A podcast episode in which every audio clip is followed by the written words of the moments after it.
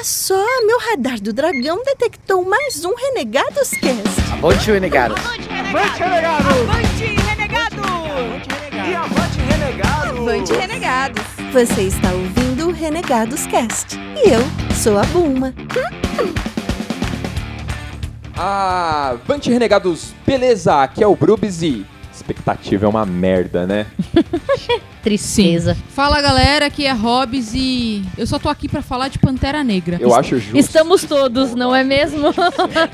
É só o que eu vim. Tem outros filmes? não queria dizer, a Marvel fez outra coisa na vida já? Não sabia disso não.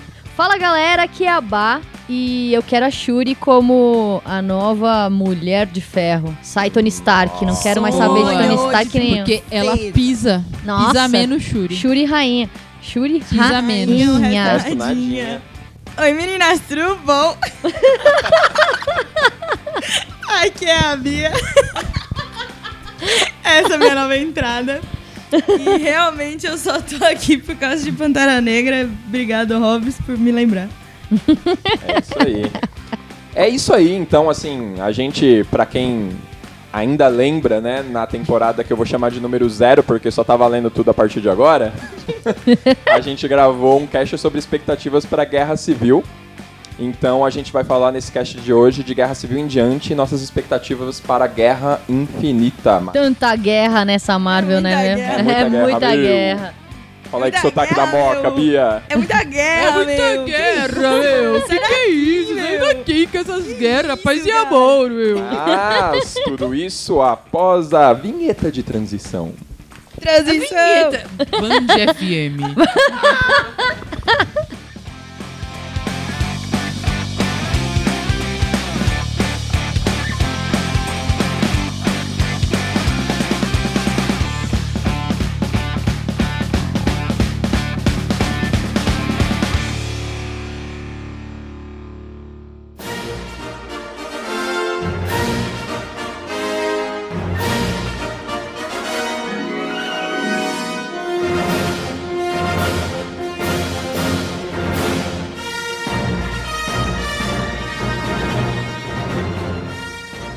Isso aí, galera. Então, seguinte, vamos começar pelo começo da fase 3, que começa com o filme Guerra Civil. Guerra Civil. Capitão América, Guerra Civil. É bom lembrar disso. Não é um filme Não dos é Vingadores, é um mas é filme do quase. Capitão América. Pois Mas é. Eles quiseram vender como sendo o filme do Vingadores e foi uma bela bosta.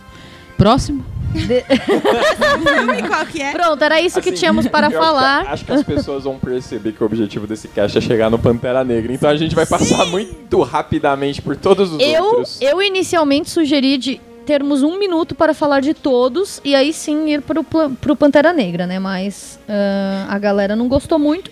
Então eu gostaria de dizer, como fã do Capitão América, que esse filme foi uma bosta, né? E não só fã do Capitão América, como fã da Guerra Civil nos quadrinhos. Porque Sim. eles mudaram bastante coisa. É, eu até entendo a limitação deles, porque eles não tinham condições de fazer o É, não tinha herói o tamanho, suficiente, né? Não dá. Eles ainda meteram um monte de gente.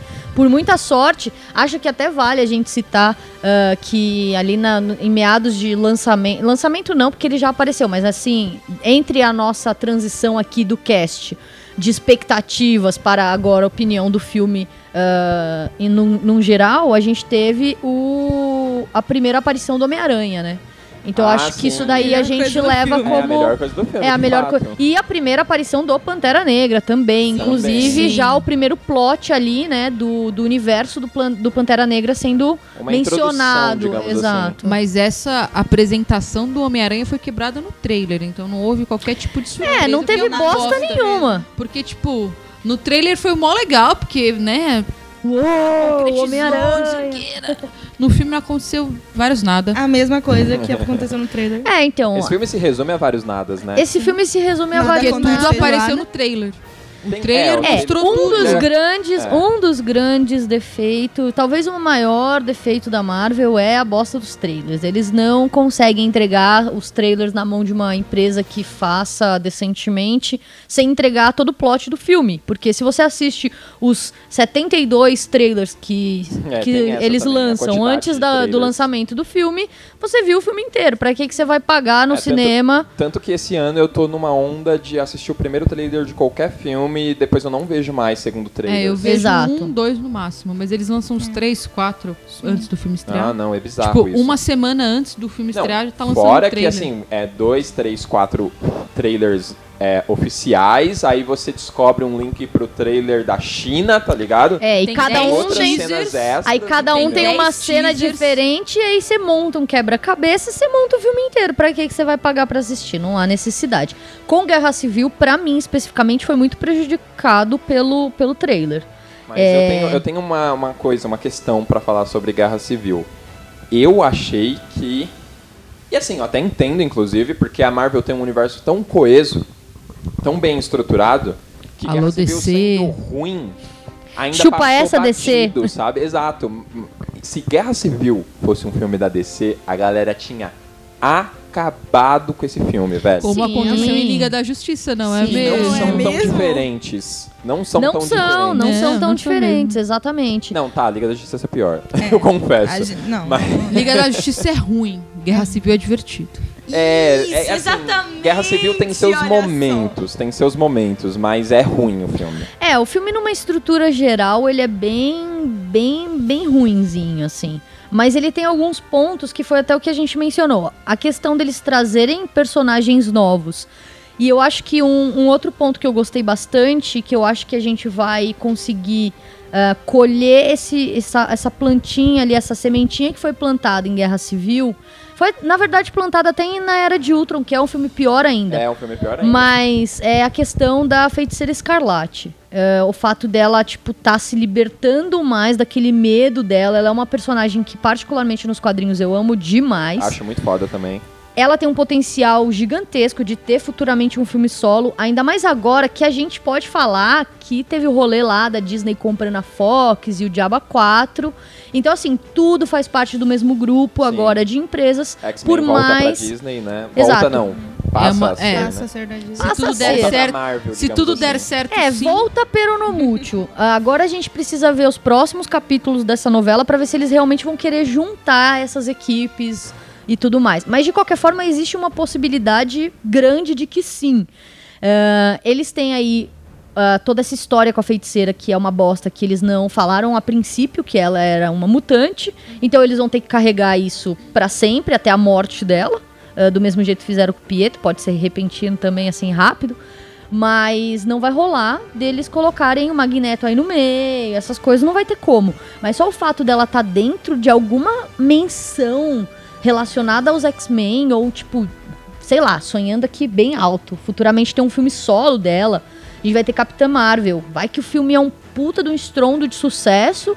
E aí eles resolvem fazer. Eu acho que a, é, a personagem tem um grande potencial pra isso. E em Guerra Civil foi, foi mais um, né, mais um tequinho ali de que ela é realmente uma, uma super-heroína que, enfim, dá pra né, trabalhar, mais, né? explorar muito mais. Eu acho que ela é uma personagem muito subaproveitada, assim. Porque ela tem um grande potencial em relação ao que ela pode fazer. Todo mundo tem um cagaço nela no Guerra Civil e no Ultra, mas ninguém sabe por quê. Só sabe que ela é forte pra caralho, ninguém sabe de onde surgiu isso. Mas talvez com Guerra Infinita a gente consiga ver um pouco mais da personagem, porque ela tá muito ali nas. É, no mas o que eu Tá acho- bem né? E o que eu acho interessante, na verdade, o meu ponto de defesa nisso é que eles estão evoluindo ela aos poucos. Eu Isso é espero bom. que lá na frente ele eles realmente saibam aproveitar isso. Mas, Mas ela tá eles- ali, ó, passo por passo, bonitinho. Mas eles evoluem elas ao- ela aos poucos porque ela apareceu poucas vezes. Então Sim. você não Sim. sabe até que ponto é um, pro- é um trabalho de evolução da personagem devagar ou é um trabalho porque ela não aparece. Aí eu não então, eu tô, como eu tô tentando ser otimista Eu, aqui. A Bá é Eu acho que- sempre otimista. eu acho que, pessoalmente, talvez no Guerra Infinita dê pra ver um pouco mais da- do- dos poderes dela, porque pelos trailers, o Visão vai se fuder muito. Muito. É verdade. E ela vai ficar putaça, provavelmente. Vai ficar pistola. É, e, e já rolou no trailer aquele esqueminha lá do romanticezinho entre Sim. eles. É um né? romance Fãs. pero que não, pero que si, pero que não, pero que si. Não é? Assim, vamos, vamos lá. Se você pega a personagem Feiticeira Escarlate dos quadrinhos, qual é o grande lance dela principal?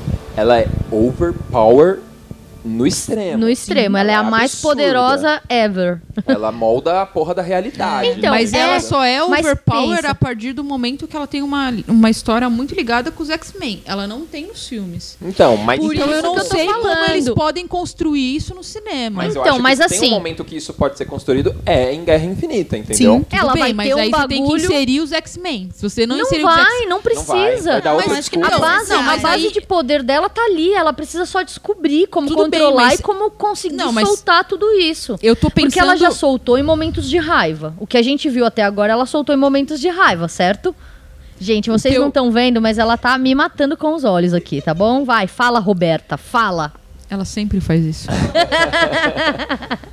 o que eu tô dizendo é que a minha refer- a referência que eu tenho é dos quadrinhos, porque o que eu já li e dos últimos tempos eu tenho acompanhado muito menos o cinema e muito menos os quadrinhos. Então eu não, eu não consigo vislumbrar, e aí vocês podem me ajudar, ajudar a vislumbrar essa, esse- essa realidade onde eles consigam inserir esse overpower da feiticeira escarlate fodendo com todo mundo sem ter o universo dos X-Men estabelecido.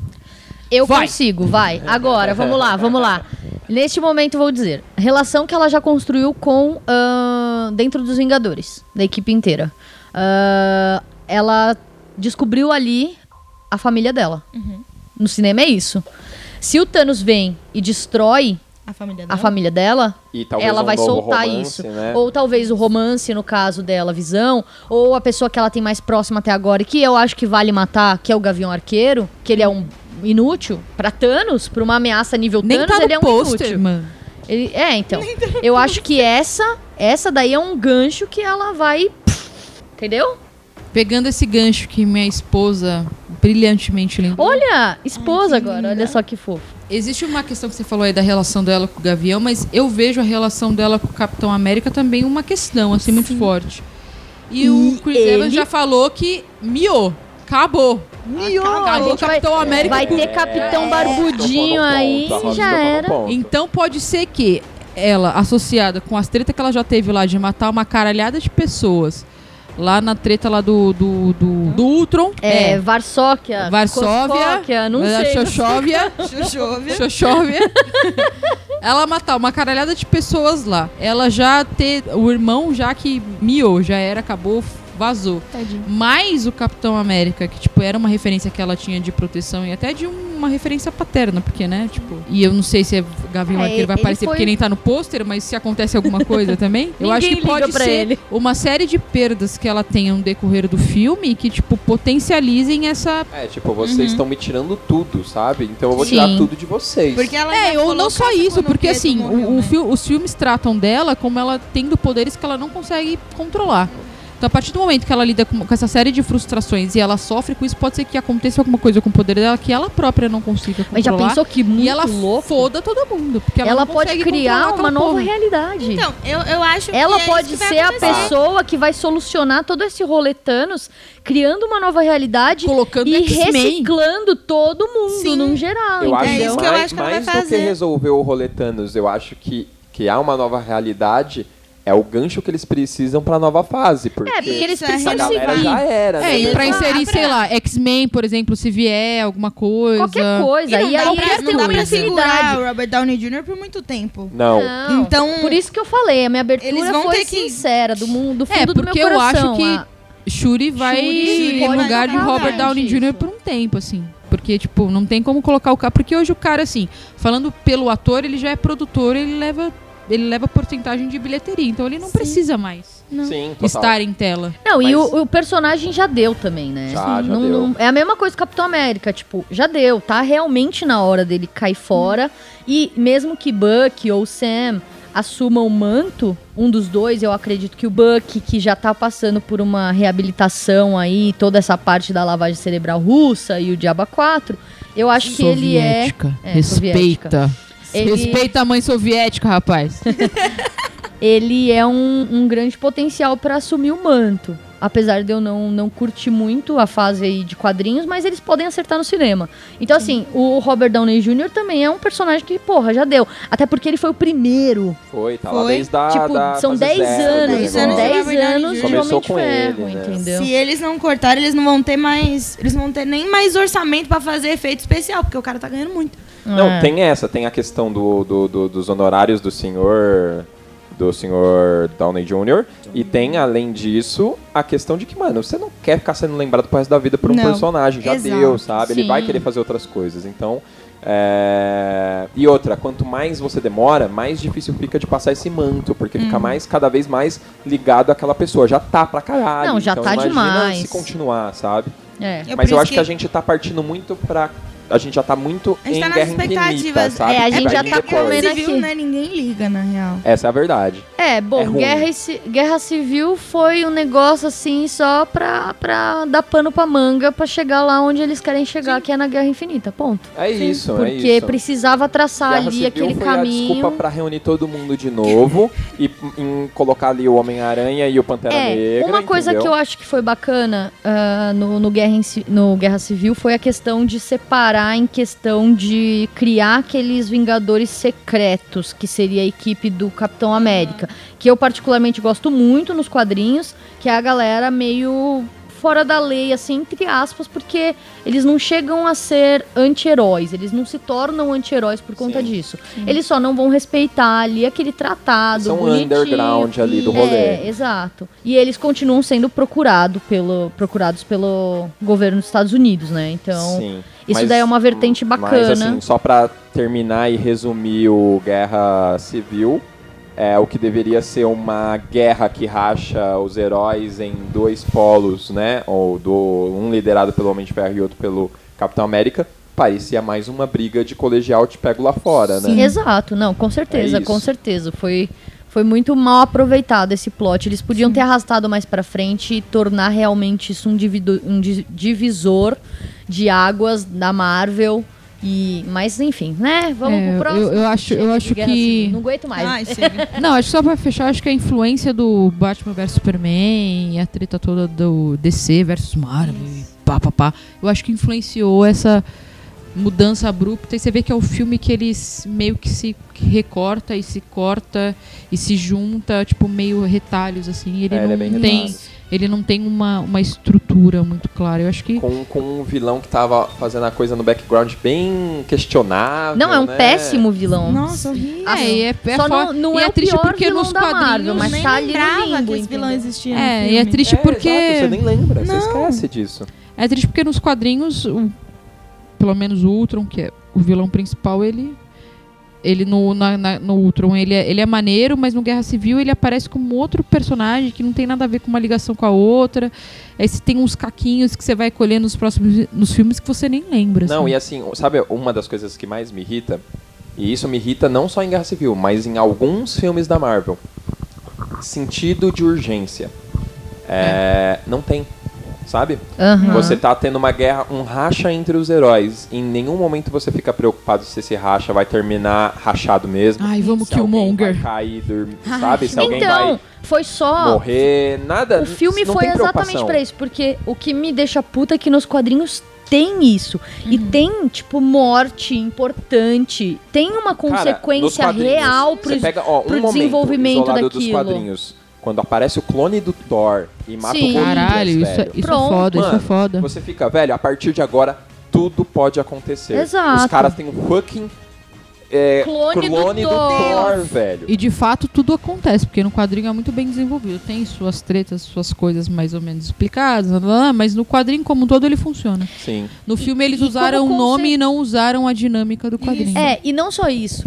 Ah, como consequência pro universo da Marvel nos quadrinhos também foi muito bem aproveitado. Ali saíram diversas. Da, da Guerra Civil saíram diversas vertentes, que foi o que eu falei, que eu achei interessante dos Vingadores Secretos.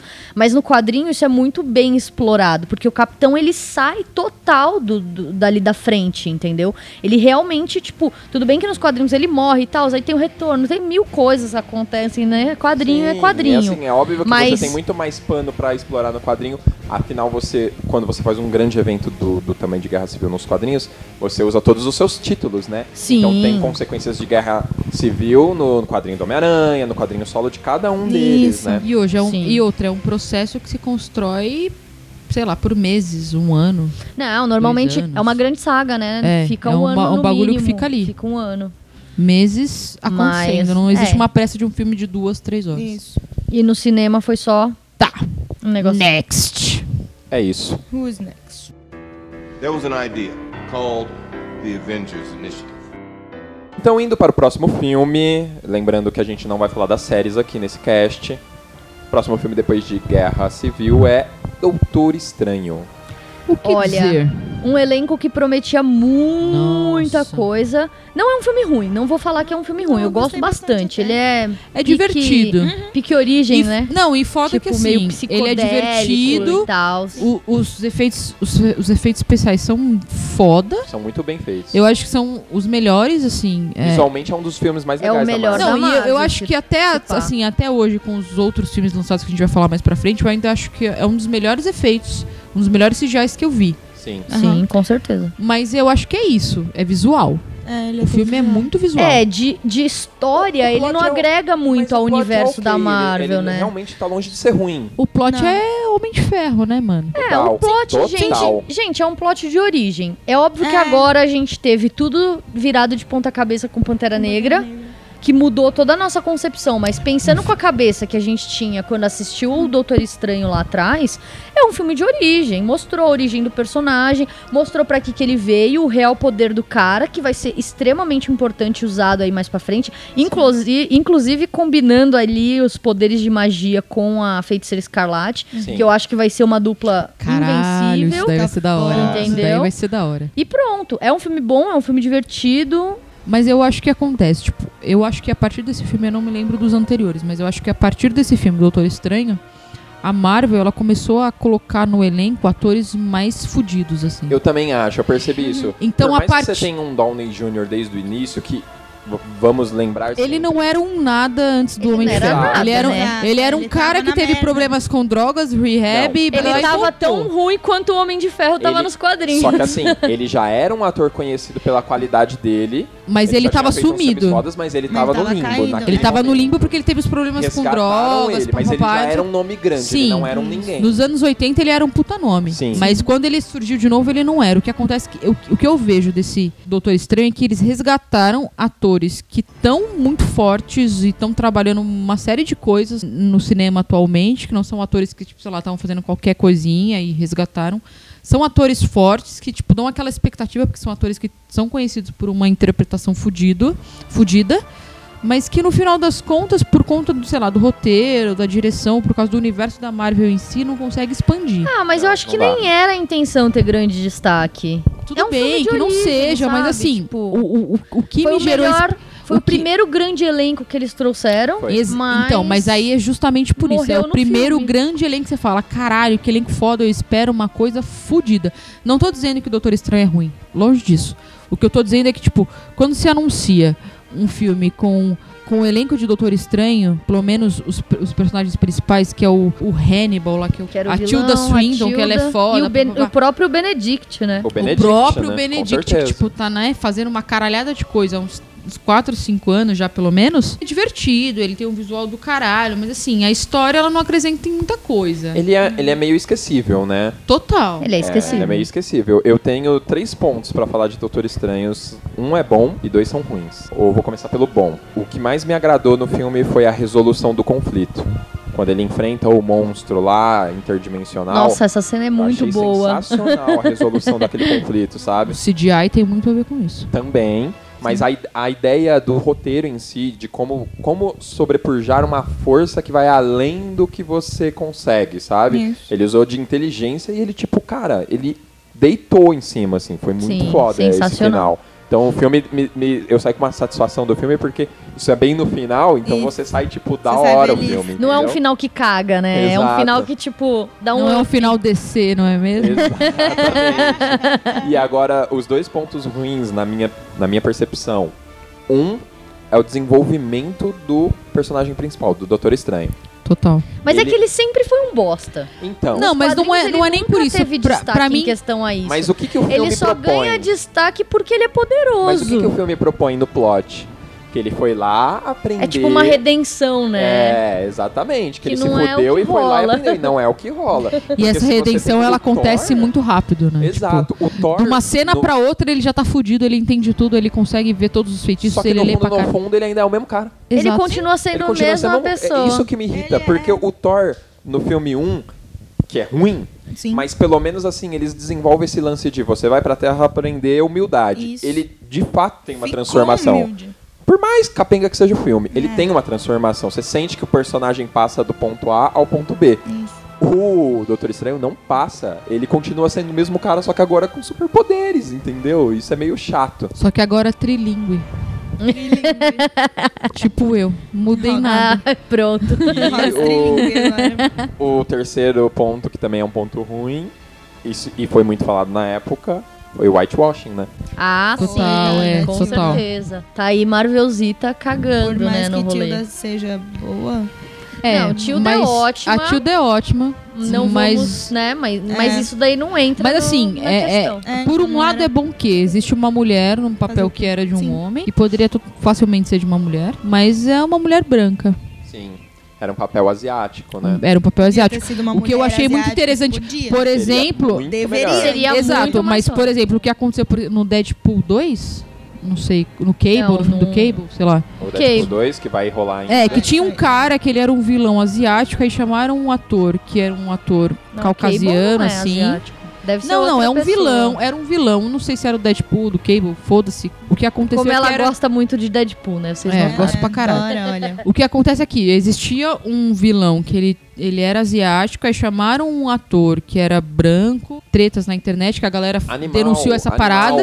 Aí o cara desistiu e ele falou: Não, não vou fazer esse papel porque existe um perfil, um fenótipo desse personagem. E eu acho interessante abrir espaço pra galera que encaixa nesse, nesse, perfil, nesse perfil de fazer o personagem. Claro que dois anos. Pode parecer que não, mas dois anos tudo mudou muito repentinamente. Sim. Então, talvez, se isso tivesse acontecido do Doutor Estranho hoje, a parada poderia ter- ser diferente? Poderia. Poderia. Sim. Não sabemos. Inclusive, Porém- assim, pra esse ator que abriu mão de um papel pra dar a oportunidade da pessoa correta assumir, palmas virtuais pra ele, Palmas, né? muitas Pois é, palmas não, com certeza. É esse tipo de atitude que muda as coisas. É, então, tipo, eu não sei, assim. Claro que a questão do Whitewash é uma coisa a se pensar, mas assim, é um filme que ele foi lançado o quê? 2016. 16. Até a, até a, sei lá, a montagem do filme, produção. É, vamos colocar aí que Foi finalzinho Escolha de- 2015. Ah, vamos colocar uns três aninhos aí pra, tipo, né, ser justo, assim. Ser Tá. minimamente justo. Hum, Então, talvez, sei lá. Hoje, eu não sei, eu tô trabalhando com pro- probabilidades que não existem, mas talvez hoje essa questão fosse outra. Mas é uma questão que deve ser falada também. E eu acho que cada vez mais a Marvel ela tende finalmente que, tipo, por mais que eu não concorde com algumas coisas, mas é uma coisa pessoal, aí sou eu. Diversidade vende, vende, esvazia, esvazia, mas vamos fazer o quê? Mas aí sou eu. É, Então eu acho que cada vez mais, assim, eu acho que, tipo assim, num período muito curto de tempo mesmo, assim. De dois anos pra cá, o que, tipo, a indústria pensava das paradas, hoje em dia ela não pensa mais. São, tipo, dois anos. Sim. É coisa pra caralho. Então talvez aquela época não fosse importante, começou a rolar aquele burburinho e tal e tudo mais, que hoje já seria uma outra atitude a ser tomada, assim. Sim, sim. Eu espero Eu que acho, seja, eu né? acho que tem essa possibilidade, mas aí a gente divagando sobre possibilidades, né? É, são possibilidades, mas É, o Eu que acho que são- é que mas foi eu cagada da Marvel. e não, é mas aí. assim, eu acho que são, eu acho que são é, é, coisas a se pensar que se vale a pena se pensar, porque senão a gente coloca valores de hoje colocados num, numa- num tempo em que os valores eram outros. Eu acho que isso é meio injusto, assim, não com a indústria, porque eu quero que ela se foda porque ela ganha muito dinheiro. Mas o que eu tô dizendo Eu é que, até tipo, concordo com isso que você falou, mas eu acho que na época já se discutia razoavelmente sobre isso. Eu não sei se Não, eu discutir- lembro que isso eu foi um problema. Eu acho foi que uma discute- problemática então, mas eu acho, pelos fãs eu acho que se discutia razoavelmente, mas não com o peso que tem hoje. Ah, não, hoje. Não, hoje o peso aumentou, com mais certeza. demência, digamos Exato. assim. É isso que eu tô dizendo. O que eu tô dizendo é que assim, que eu acho que, tipo, a gente pode criticar, e é óbvio que a gente tem que criticar e tem que problematizar e tem que falar, mas eu acho que, tipo, pelo menos na, in- na indústria do cinema, o que eu tenho acompanhado, assim, as coisas que são. que geram muito impacto hoje, elas não geravam dois anos atrás. Ah, não, com certeza. Elas geravam uma discussão. Quando você ia imaginar dois anos atrás que um escândalo de abuso sexual ia tirar o Kevin Space de uma série, Exato. ia tirar ele de um filme, De um filme. que já estava pronto, a Exato. ponto deles refilmarem com outro ator. É isso que eu tô dizendo. Então, Exato. eu acho que a gente tem que, claro, problematizar. O que a gente não pode, da- do meu ponto de vista, claro, é, tipo, colocar as questões que são muito importantes hoje, como elas não tinham o mesmo peso naquela época. Não, com certeza. Tem que contextualizar. Exato. Mas ainda era um problema. Era um É isso. problema, mas foi um problema que gerou uma discussão que foi, tipo, gerou, tipo, sabe, foi uma discussão que são necessárias pra gente pequenininha. chegar no que tá hoje. É, e uma né? discussão que pequenininha que gerou uma discussão média, foi gerou uma discussão maior, que gerou uma, uma coisa maior e gerou e gerou e gerou e estamos onde estamos hoje, hoje assim. Sim. Eu acho que é uma questão que, tipo, é interessante a gente problematizar, mas eu acho que talvez colocar essas paradas do que a gente acha importante hoje do que não era dois anos atrás porque o peso era outro, eu acho que também é uma coisa importante a se pontuar, assim.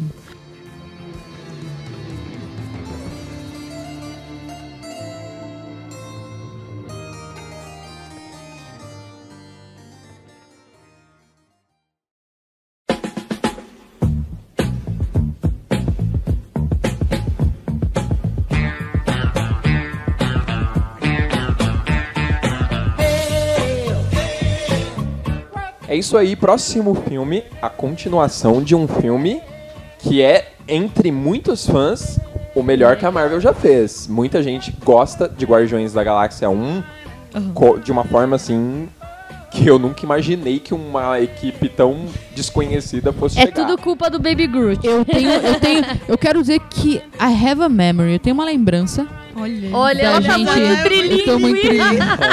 Ela tem que falar francês nesse cast, vai. em algum momento Fala, isso vai acontecer. Conforme Eu ela vai tenho- bebendo, ela vai falando. Eu tenho uma lembrança que a gente foi, não sei porquê, ver o quê, não lembro o quê, que a gente foi ver Renegados, Eu tenho uma lembrança. Gosto muito Mas dessa eu lembrança. Eu não lembro muito. mas ela é importante, ela é não importante. tem uma lembrança. Eu tenho uma lembrança. A gente foi ver alguma coisa num cinemático qualquer, junto com o Renegados, a gente viu os primeiros cinco minutos de Guardiões, o primeiro.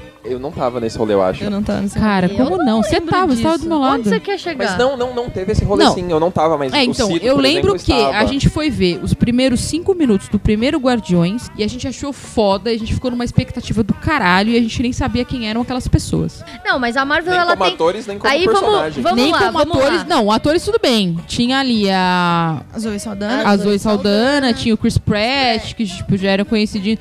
Tem o, o Vin Diesel que só falava Groot lá, não sei o quê.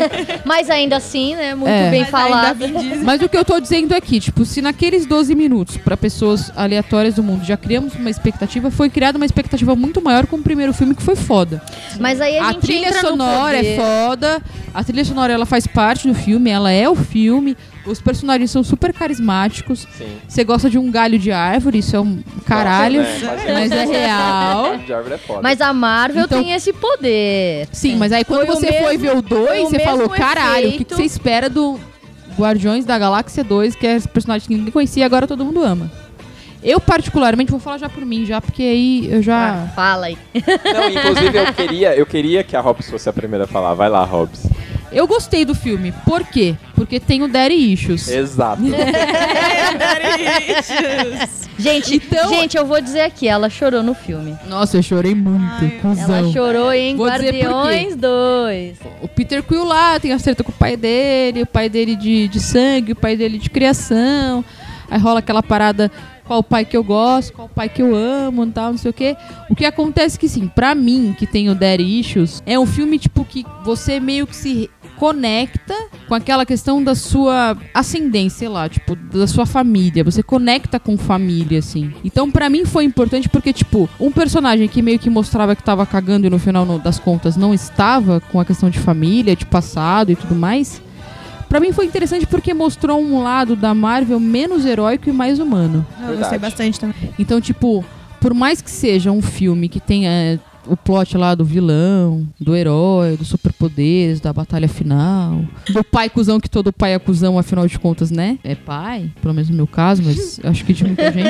Eu vou generalizar aqui, mas. Estou generalizando por motivos de eu quero.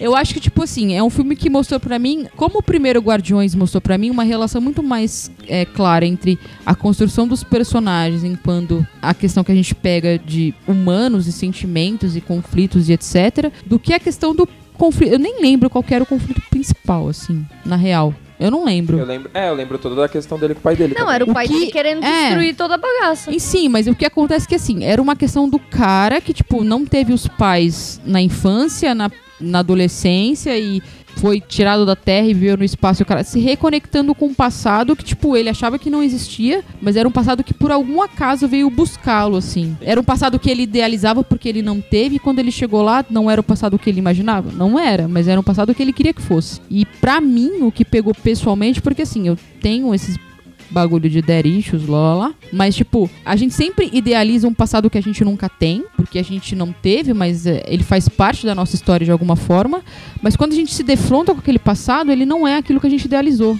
Então acho que a quebra rolou aí, assim, pra mim. Eu chorei porque, tipo, pra mim esse aspecto é muito importante. E tanto é que eu não lembro do filme como um todo, assim. Esse- eu lembro esse desse recorte. aspecto, desse recorte, sim, do, da questão dele com o pai, com a família, se reconectar com o passado e ver se o passado era tudo aquilo que ele tinha imaginado e se ele tinha idealizado e se o passado era de fato aquele, como ele de fato descobriu que não era. Eu, basicamente, eu basicamente lembro disso também e do Groot, que tava maravilhoso. Pois é. Baby Groot. Ah, e o filme continuou engraçado e com uma boa trilha sonora. Não, a trilha sonora não é melhor do que a do primeiro.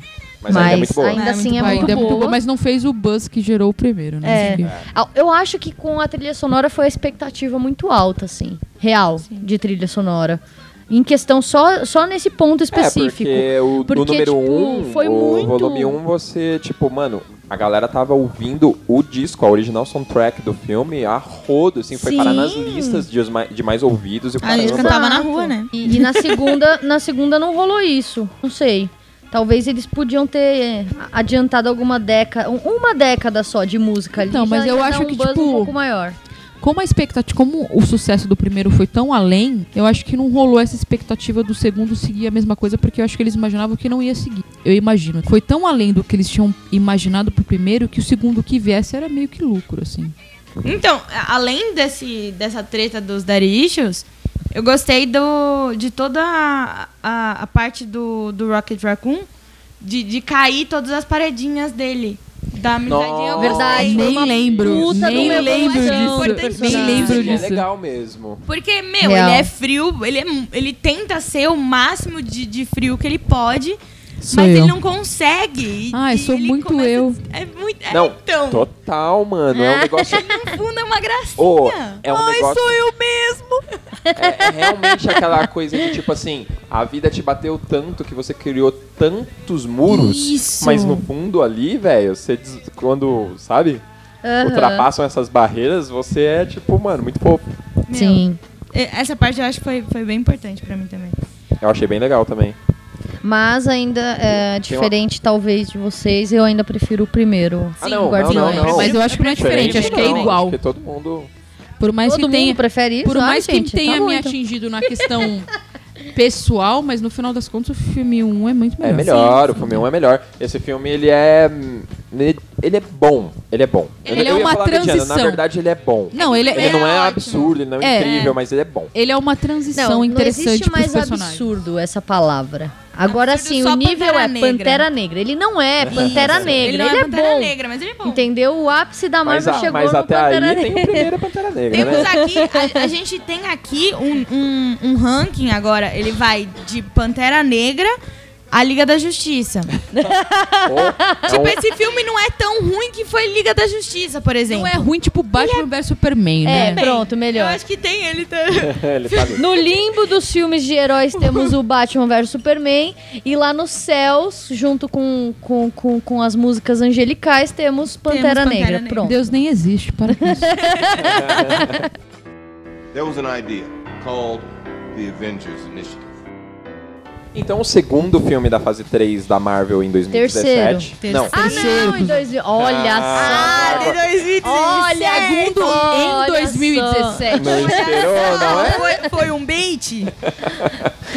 É, o terceiro filme da, da fase 3 e o segundo de 2017, ele é o Homem-Aranha Homecoming, que foi apresentado lá em Guerra Civil e, E ganhou que um filme solo. tristeza, não é? Mas assim, eu acho que tinha aquele rolê que era o que esperar de uma parceria entre duas gigantes, né? Porque a Sony cedeu o Homem-Aranha pra, pra ele poder participar dos Vingadores em troca de coisas comerciais que viriam em Eles- retorno de dinheiro. Eles falaram assim, tá todo mundo reclamando, então toma aqui e faz melhor. E digo mais, o que esperar de um filme não que fez, o... né? o Michael... Toma aqui, faz melhor, e não fez. divertidinho. O que esperar de um filme que o Michael Keaton faz o papel de pássaro de novo? De novo, again. Michael Keaton, eu acho que ele Ai, gostou Jesus. Caralho, cuzão. Ele tem que jogar no bicho. O que esperar desse filme? É um filme rico em diversidade? É. É. É um filme divertido pra quem tem a idade da galera que tá lá no filme? É muito. É um filme que é pra gente, não é? É o filme esquecível? Aham. É um filme que é pros, é pros bichos velhos que estão ali indo ver filme da Marvel por 5, 10, 20 anos? Não é. Mas é um filme que é muito importante pra quem Mas é, é o filme- daquela idade. É. Foi- Eu foi acho. legal, É o foi filme pros jovens. bastante. Foi pros É o filme pros jovens. Acho que a gente já chegou na idade. Sabe, jovem? Não. Assim, não é tão jovem, não tem um Bruno De Não. Luca ali, né? Mas Ô, cuzão, isso daí é o, é, é o jovem malhação. Não estão falando de jovem malhação. Estão falando de jovens fazendo filmes da idade que eles realmente mais ou menos correspondem. Não é tipo Dawson's Creek, tem uns mano lá de 23 anos fazendo 15 anos. Então, então. Isso não existe. Homem-Aranha, quantos anos ele tem no filme, mais ou menos? 15, 16, 16? Exatamente, o 16. ator tem a minha idade. Eu fiquei assustada porque eu falei, eu tenho um crush pesado nesse moleque e eu tô com medo dele ser menor de idade. Fui pesquisar. Não, ele tem minha idade, fiquei feliz. Adorei. mantive o crush. Mantive o crush. Crush o Vive. crush vive. Não, o que eu acho interessante porque assim, é. Zendaya também. não tá Zendaya, tão mal. nossa. Deus Também é é mais. crush, né? The Greatest crush Showman. The Greatest Showman. Vejam The Greatest Showman porque ela tá foda. Ela tá pegando o Zac Efron. Caralho, que dó. Dela. Não, mano. Não, não, calma, voltemos, voltemos. Outro filme. Não, não, assim, Homem-Aranha, o que eu acho que é interessante no filme é que ele mostra uma diversidade. Ele pega, por exemplo, parcelas, e assim, falando do mercado norte-americano, parcelas é, de público que já são fundamentais no mercado norte-americano, que é o mercado latino, por exemplo. Sim. E tem personagens latinos que são principais. Então ele já coloca essa questão aí. Lógico que existe o menino branco lá que salva todo mundo, mas ele tem uma série de personagens backups que ajudam ele a se formar enquanto super-herói. Por mais que eu goste desse ator que faz o, o Eu Peter, gosto muito dele. perderam uma ótima chance de colocar o Miles, né?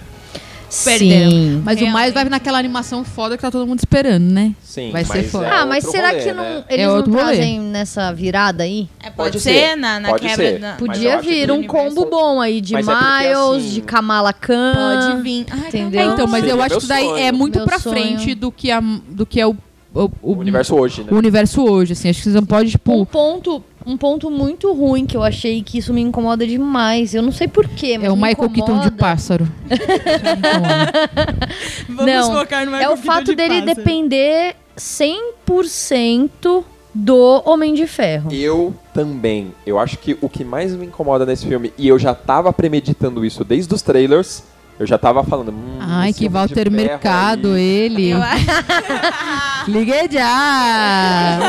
Venhamos e convenhamos. Aqueles trailers já Não, davam mais uma aquela vez. expectativa Entregou tudo. De que, tipo, pô, mano, o Homem de Ferro tá muito pai do Peter, velho.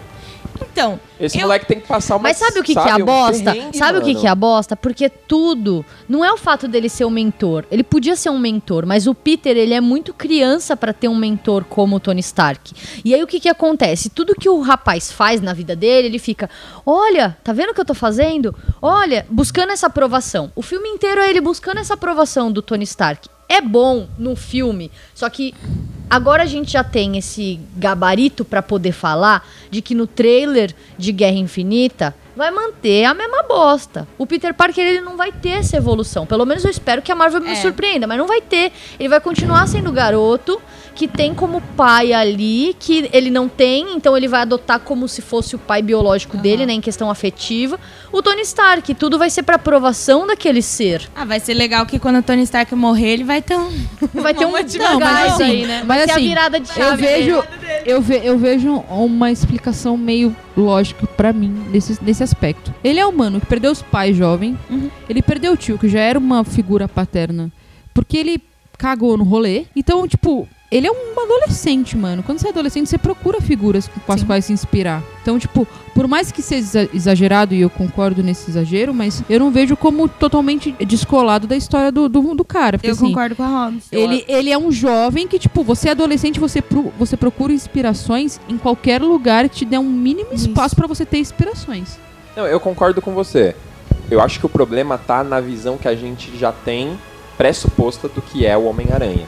É, Mas isso daí é culpa dos quadrinhos e dos outros filmes que Exato. construíram um Peter Parker totalmente independente Isso. do que de fato ele não é. Sim. Porque, por exemplo, nos assim, quadrinhos ele é um cara que ele sempre se foge, ele é um cara que, Se que tem muitos problemas psicológicos pelas tretas do passado. assim. Sim, e assim, querendo ou não, se a gente lembrar do- da trilogia do Sam Raimi, apesar do terceiro ser uma bosta, os dois primeiros, pra época, O emo são tá de volta. excelentes filmes. Eu não. Emo vai voltar, caralho! Pô, contextualiza na época. Eu não, não tinha esse rolê de filme de super-herói. Sim. Era incrível ver aquele Homem-Aranha. Com Tudo bem, se certeza. você já, você já não gostava na época, Pequena, né? A gente não tinha gosto pra filme. Ele é pequeno. era bom, era bom pra época o filme do Sam Raimi. Mas você. Não, ele é Eu muito lembro, bom. eu lembro de como eu saí do cinema no primeiro Hoje- Homem-Aranha. Foi o primeiro filme de super-herói que me surpreendeu foi Homem-Aranha 1 do Sam Raimi. Uhum. Total, Não, aquele trailer lá é dele colando no prédio é sensacional. bom, foi bom. Eu ainda acho que é o melhor Homem-Aranha até agora, porque esse ponto do, do, do Peter agora,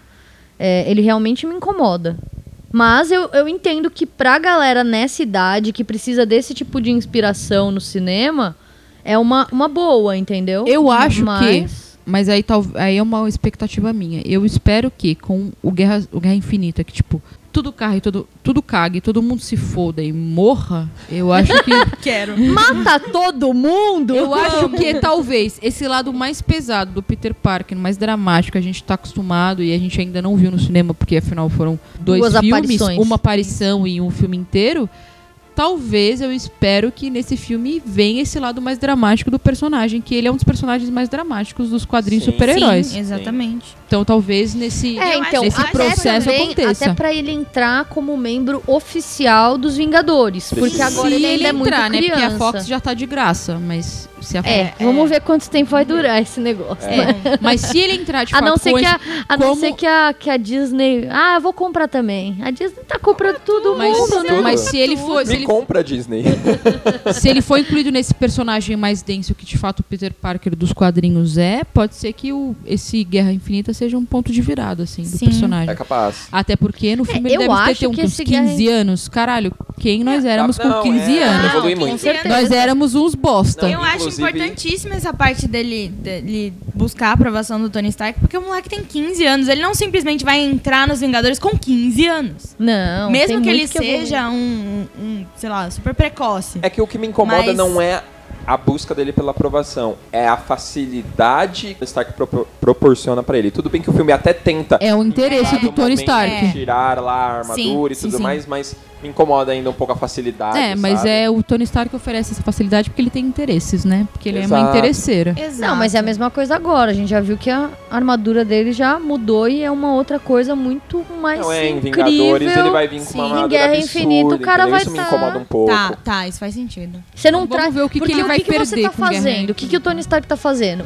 Ele tá pegando uma criança que não tem maturidade ainda e tá entregando tudo de mão beijada pro Exato, rapaz. tá Olha, crianças ricas É. que têm muito dinheiro É, da vida de privilégio hoje em branco dia. aí no, no Privilégio. Homem-Aranha. não Olha, é vamos mesmo? falar sobre isso depois? Pode ser. Fazer um cast cast, sobre vamos. privilégio. Seu privilégio gente branca, podemos. Estarei presente por quê? Porque sou uma pessoa branca e tenho privilégios. É isso. É isso aí. Quero também. É. There was an idea called the Avengers Initiative. Beleza, próximo filme então. Thor Ragnarok. E dessa vez eu vou falar o nome do diretor Taika Waititi, porque faz toda a diferença. Que nome foda. Olha só. Eu acho, eu posso estar equivocada? Posso. Eu ligo se vocês ligarem? Não ligo. O que acontece? eu acho que é o primeiro filme de gênero, de fato, no universo da Marvel. Eu acho que é o primeiro É filme, verdade. É o primeiro Como é que filme é? autoral no universo acho. Marvel, cara. É o Olhando primeiro pelo- ponto fora da curva aí da Marvel. Olhando pelo Ela histórico do diretor e pela construção dos personagens, eu acho é arriscado você pegar uma história que nos quadrinhos é tão densa como Ragnarok e transformar naquela comédia que tem uns pontos muito interessantes quando eles acontecem, uns picos, tipo, você vê que, tipo, não é uma comédia jogada como é nos outros filmes, só pra rolar tempo de risada, mas faz parte de todo aquele contexto, assim. Eu acho que é o primeiro filme de gênero dentro do gênero que já é o filme de super-herói. Total. Foi comédia, gênero comédia dentro do gênero É, mas não é uma comédia pastelão só por ela existir. Ela, ela é construída, ela é, muito bem construída. Os personagens eles se encaixam muito bem naquele universo e eles funcionam muito bem naquele universo. E devo dizer um, outra coisa legal, que é vilã, cara. É uma vilã que você. Não é a melhor vilã da Marvel, óbvio que não, mas tá ali junto, sabe? Tipo, no, no topinho ali de vilãs bem, bem, bem Porque construídos. não temos muitos, né? Então. Não temos muitos, Sim. mas nu- numa grande maioria a gente tem péssimos vilões. Então, assim, a Mas- Era ela veio com, com uma motivação que você que você compra. E assim, a, a, a personagem por si só, do background que eu tenho de quadrinhos Marvel, eu gerei uma expectativa pra esse filme por conta de ser o Ragnarok, por conta de ter a Hela, porque é, nos quadrinhos, uma vilã que eu acho muito interessante. Sim. Então eu já tinha, assim. E aí escalaram uma atriz muito boa. E aí o diretor é. Né, é um nome em ascensão. Eu juntei todos esses elementos e fiquei empolgado pra Thor Ragnarok, sendo que os dois primeiros, nenhum dos dois achei incríveis. O não, é primeiro o melhor ruim, Thor, é o e melhor o segundo Thor. é tipo ok. E aí, de repente, eu me vejo com um certo hype por, pro, pro terceiro, sabe? E aí eu, tipo. Tanto que na época, pô, ninguém tava comprando esse hype, assim. Não. Eu falando, pô, Thor Ragnarok vai ser foda. e a galera, tipo, rindo da Tipo, minha cara. amigo, amigo, olha esses dois Thors que tivemos até agora. É. É, sério que você vai Eu acho que quando você coloca a senhora Galadriel com Taika Waititi, Thor e aquele aquele letreiro do filme que é muito anos 80, Total. assim, E Hulk! e Hulk e tudo mais, eu acho que, tipo, é um filme que ele, ele quebrou a expectativa do, do, do que você tinha dos quadrinhos, uma coisa mais dramática. Ele construiu uma questão mais, mais comédia. E ele entrega muito bem ao que ele se propõe, assim. Acho Sim. que em nenhum Isso. momento o filme enganou. O que as pessoas esperavam era a questão do quadrinho, mas a Marvel já provou várias vezes Sabe que o quadrinho coisa? é uma coisa e os filmes são outra. Sabe uma coisa que eu acho que a Marvel tá fazendo bem feito? E, e eu, eu gosto demais disso. É a construção do Loki. Porque por mais que a gente tenha ah, primeiro Thor ruim, segundo pior ainda. Eu não E- acho, eu acho o segundo melhor. Você eu acho acha o segundo melhor que o primeiro. Nossa, não. Sem dúvida. Gente, aquele dúvida. alienígena, ele só é bom por causa daquela mina comédia lá que fica se teletransportando Two e pega Girls. Ela é maravilhosa. Ela de Two Broke Girls. Ela é ótima, Mas é eu só acho- bom por eu causa acho- disso. Mas, O ruim, ruim, o dois é ok. bom, tudo O bem. Os dois são, os dois estão tão, tão ladeira abaixo, né? Não estão ladeira acima da Marvel. Então, quase Liga da Justiça. Então mais pra Liga da Superman. Justiça. O Batman vs mais. Liga da Justiça do que Pantera. Então beleza. Isso. O Loki ele se mantém o mesmo personagem. Eles não perderam o Loki. Exato, ele tem. Ele, Ele tá- é um personagem ele é que ele mantém a essência dele em todos os lugares Não, que ele aparece. Ele é consistente. Ah, tá, Ah, tá. consistente. Você fez eu lembrar, inclusive, de uma cena que eu tenho que destacar aqui, porque quando eu vi o Thor Ragnarok, eu fiquei assim, né? A gente já é assim, bobeira de falar o quão surpreendente é a atuação do Anthony Hopkins, né? O cara é um monstro. Ele Ai, ele de Ele é de Loki sendo o próprio Odin Sim. é absurdo, porque você vê assim, ele mudou o tom. O Anthony Hopkins fazendo Odin, ele é uma coisa. O Anthony Hopkins fazendo Thor que está camuflado de Odin É outra. Mas é Anthony Hopkins, né, É, meu amor? Querida. boca aberta naquela Sim. cena. A, a cara que ele fez é tipo. Se o Tom Hiddle lá, é Tom Hiddle, né? Hiddleston. Hiddleston tivesse fazendo, Tom Riddle é o Harry Potter.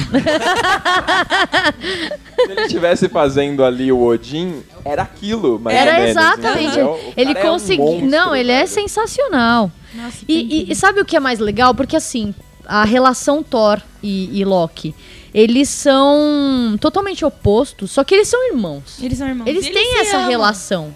Eles E, se e, odeiam tipo, amam eles se ao mesmo odeiam e eles se amam. que é a relação e de eles irmão, né? conseguem trabalhar junto quando o objetivo é em conjunto ali. Tipo, Isso. aquela cena que eles estão. Que ele, tipo, joga o, o Loki. É sensacional. Que ele fala. Eles estão subindo no elevador e o Loki, tipo, ah, não. A gente fazia isso quando era criança. Eu não disso." quero brincar disso. De novo. Aí ele, ai, por favor, por favor, ele tá machucado. Cara, é sensacional. Ou seja, os dois, Muito eles. bom. Por mais que eles sejam totalmente opostos, a Marvel consegue fazer os dois trabalharem juntos de uma forma incrível. Idris Elba ganhando um espaço no filme que eu achei foda. Nossa, eu achei Sim. incrível. Porque o Idris Elba é o fucking Idris Eu falei, Elba. que É saudade. E ele era um personagem bosta no primeiro Thor e no segundo Thor, que ele mesmo não, já não Falei. tava mais afim de fazer. Ai, Idris E não podia quebrar contrato. Foi assim, lá. ou você me dá um melhor lugar Eu nesse Mas, tipo, papel espaço. aqui. Eu gostei do espaço que o personagem do Idris Elba ganhou, porque, tipo, enquanto tava lá o Thor na Terra, se divertindo, pegando os bichão É, aqui. ele só, ele só abriu o portal. É, lá tava. A galera lá tava se fodendo. É tipo, o, o Thor tava lá correndo, pá, não sei o que, procurando as joias, e tava lá o Loki. Led Zeppelin. Ouvindo Led Zeppelin e o Loki lá na, na porra do ro- rolê lá que eu já esqueci o nome, porque caguei também. Asgard. Isso mesmo aí, obrigada. Ele tava lá cagando o rolê todo de Asgard, transformando aquilo ali quem num grande puteiro, conta- não é E mesmo? quem não tava é? dando conta lá, né, tipo, de cuidar da população e fazer o rolê não matar geral, né, do planeta, era, Era Idris. Elba, o mão da Idris porra. Em, em resumo, o Randall é o herói da história. É o herói É. da história. Thor Eu acho que sim. acho Pra que quê? deveria ser mais vezes. Pena que aproveitaram tão mal o Idris Elba como subaproveitaram vários atores que fizeram Sim. participações na Marvel. Que... Eu gostei, eu gostei bastante desse, dele nesse filme. Porque, mano, o personagem é muito bom. Sim. O personagem, ele vê tudo. Ele tem que ser Ele é Deus, caralho. Ele é Deus. Ele é Deus e ele é preto, ó, que foda. Olha que incrível. Sim. E ele tá lá abrindo porta, vai se fuder. Né? Exato, ele fica lá abrindo porta. Mas não, já pensou... Ai, gente, eu, mais tô- eu aproveitado. demais quando vocês permitem, tá? Claro. Imagina, num futuro não tão distante assim, numa fase 4, 5 da Marvel, assim, a gente Idris vê os Elba gel celestiais. e aí o Idris Elba é um, assim, sabe? Nossa, quero celestiais. Quero, quero celestiais na Marvel, inclusive. Marvel, você tá ouvindo aqui, né? Alô, Obrigada. Claro Alô, Marvel tá Marvel. ouvindo, a gente manda todos os casts pra ela avaliar. Claro. Ah, basicamente é isso. Tem a personagem também, a Valkyria. A Valkyria. A Valkyria. Ai, Tessa Sensacional. Thompson, Ai, é me muito ama. Me ama, me leva. Me ama. É uma personagem bem construída, né? Ela tem uma personalidade muito foda. Caralho. E Pena que perdeu espaço na hora da edição, né? Mas vamos torcer E para temos que... o Hulk, já íamos esquecendo do Ai, Hulkzinho. caguei pro Hulk, caguei. Vamos falar da É nada. Thompson. com saudade. Hulk, Hulk pra mim vai ter uma cena que vai me arrepiar até o cu, que vai ser quando em Guerra Infinita, que já saiu imagens, temos imba imagens Imagens. disso. É, é Shuri encontrando Bruce Banner, cara. Mas já falando Ai, então de Shuri, vamos tão- partir pro próximo, né? É, o próximo melhor Que filme é o da que a Marvel. gente tá aqui, não Ai, é? meu Deus, é pra isso que a gente veio. Ai, meu Deus. Tô essa é a hora, emocionada. essa é a hora. Então, Ai, bora. Jesus. Eu tô emocionada.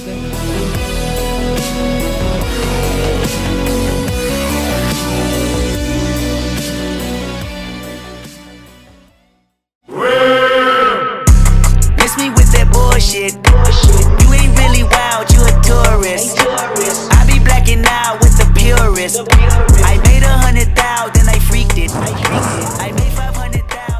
E agora pro último filme lançado.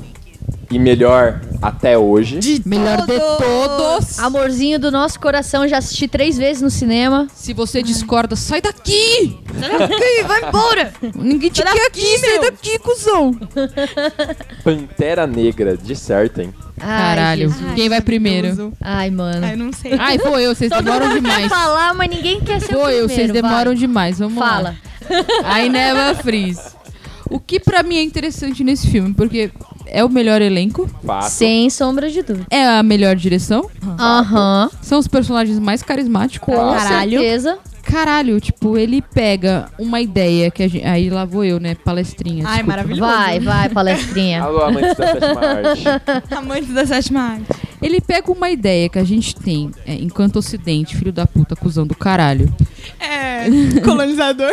colonizador de merda.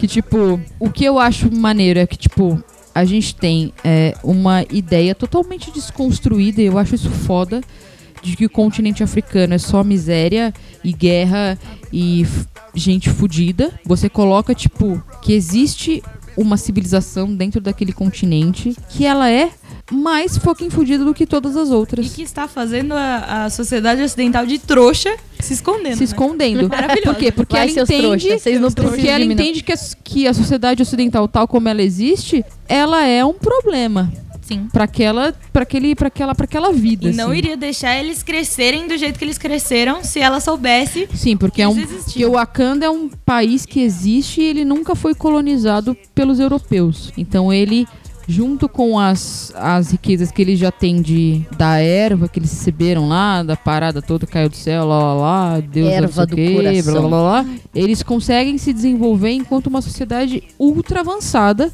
que entende que se entrar em contato com aquele ocidente que explorou aí os seus irmãos do continente, ela vai se fuder. É um Ela problema. sabe que é um, seria um relacionamento tóxico. É, é um Olha só. problema? É, mas isso é bem desenvolvido no filme? Também é. Bastante. Porque Killmonger rei. Ai, monga. T'Challa nadinha.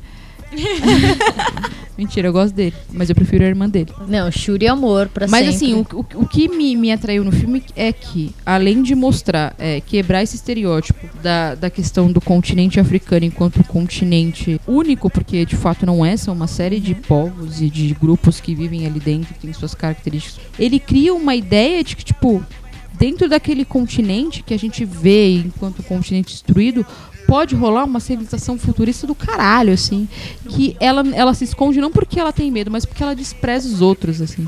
E eu acho assim, é, o que a gente vê, o lance de Wakanda ser desenvolvida como ela é, me traz uma coisa que é uma questão de como seria várias questões do continente africano sem a colonização, A branca, colonização branca. europeia, entendeu? Então é o imaginário, sacou? Isso é afrofuturismo, né? É o imaginário negro sem as A coisas que intervenção a, a intervenção branca. europeia É. trouxe, No sacou? decorrer do- Então é assim, é a, é a natureza e a religião ligada à tecnologia da forma que a África já fazia, entendeu? Todas as tradições junto com a tecnologia. Coexistindo com a tecnologia e com as religiões sem tantos problemas como é a nossa civilização. Sim. E eu acho do caralho esse imaginário. Eu acho que é uma representação fodida porque, assim, o continente africano, desde que ele começou a ser explorado, lá pelos séculos 14, 15, blá, blá, blá, A historiadora. é, ele, ele é sempre visto como um continente que é muito rico em matérias-primas e ele é explorado. E eu acho que o filme ele enaltece que se essas matérias-primas, que são fundamentais para qualquer civilização crescer e se desenvolver e etc., se elas não fossem de fato exploradas como elas foram exploradas pelo homem branco, a qualquer lugar daquele continente, porque é rico dessas matérias-primas, ele poderia se desenvolver plenamente. Então, tipo, é mais uma vez que eh, o homem branco subjugando um continente, explorando um continente que não é dele por direito, assim. E é aquela coisa que é a evolução, ou, tipo, o homem branco não trouxe a evolução e a civilização para os africanos. Ele interrompeu o avanço da Isso. civilização africana. Por mais que, pelo discurso que ele levou, as ações dele legitimavam uma pseudo-civilização para esses continentes. É aquela ideia de você achar que o que você tem é civilizado e qualquer outra coisa é. Bárbaro. palavra, Bárbaro. Exatamente. Ai, gente, vocês estavam falando tão bonito que eu É, fiquei né, prestando vergonha, atenção. né, de, de falar O depois. que, o, né? que, o, que, o que mais me chamou a atenção já no filme, aí eu vou falar o que foi que mais me pegou, assim. Além da Shuri que é foda, além das Dora Milaje, que são umas minas fodidas. Okoye. Pra caralho. Okoye. Michonne nunca será Okoye.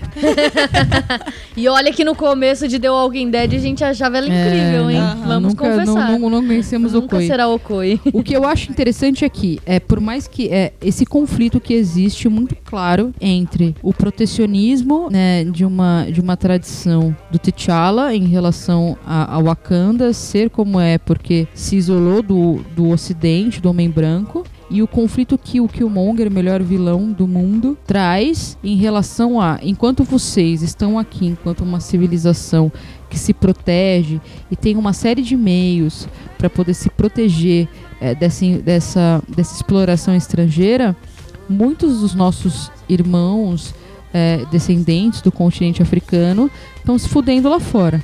E eu acho que isso daí é uma questão que até o discurso pan-africanista traz, da questão dos homens homens e mulheres negros e negras serem irmãos de um mesmo continente, terem um, descendente em comum, um ancestral comum, que é a, a parada do tipo, onde vocês estavam enquanto o resto do continente, os seus vizinhos, aqueles iguais a você, estavam sendo explorados, marginalizados, assassinados e escravizados. Eu acho que essa é a parada que mais me, me trouxe, assim, na questão do, do discurso do Pantera que Negra. É, é o papel do Nur no filme. É, é o papel do que É o pa- É o que torna ele- incontestavelmente o principal papel desse filme, né? Sim, Total. com certeza. Total. E é exatamente o que torna ele não vilão, na verdade. Isso. Isso é o que mais humaniza ele e, na verdade, todo esse plot em cima do, do personagem eh, foi o que me fez eh, chorar no cinema, das três vezes que eu assisti. Porque, assim, é incrível como a Marvel trouxe uma discussão tão, tão importante de uma forma tão correta ah, que você a gente consegue ficar aqui horas e horas falando desse filme e, e parando pra analisar assim em questão de, de, de sentimento mesmo na hora que você tá assistindo o filme no cinema é, você não nunca, mas nunca na minha cabeça que eu imaginei que eu. Real, assim, eu sou bastante emotiva e tal, mas que eu choraria apenas por um vilão. Eu não chorei no filme por qualquer outra coisa. As du- duas únicas cenas que eu chorei no filme que eu acredito que eu não vou perder esse, essa sensibilidade por muito tempo foram cenas do Killmonger. A cena, tanto a cena final, que é uma cena incrível. Nossa, cena maravilhosa. Sensacional. Ah, e a cena em que ele encontra o pai dele e que eles estão falando ah, na coroação dele, né? E que eles estão falando sobre o Wakanda. E ele fala pro pai dele que, então, ah, por meio de tudo isso, acho que a casa dele nunca. A casa dele que sempre esteve perdida, né? E não ele. São, são cenas realmente muito, muito, muito fortes e que, no caso, ah, pra mim, que sou uma menina branca, é, é- é tipo um, um baque de realidade, assim, sabe?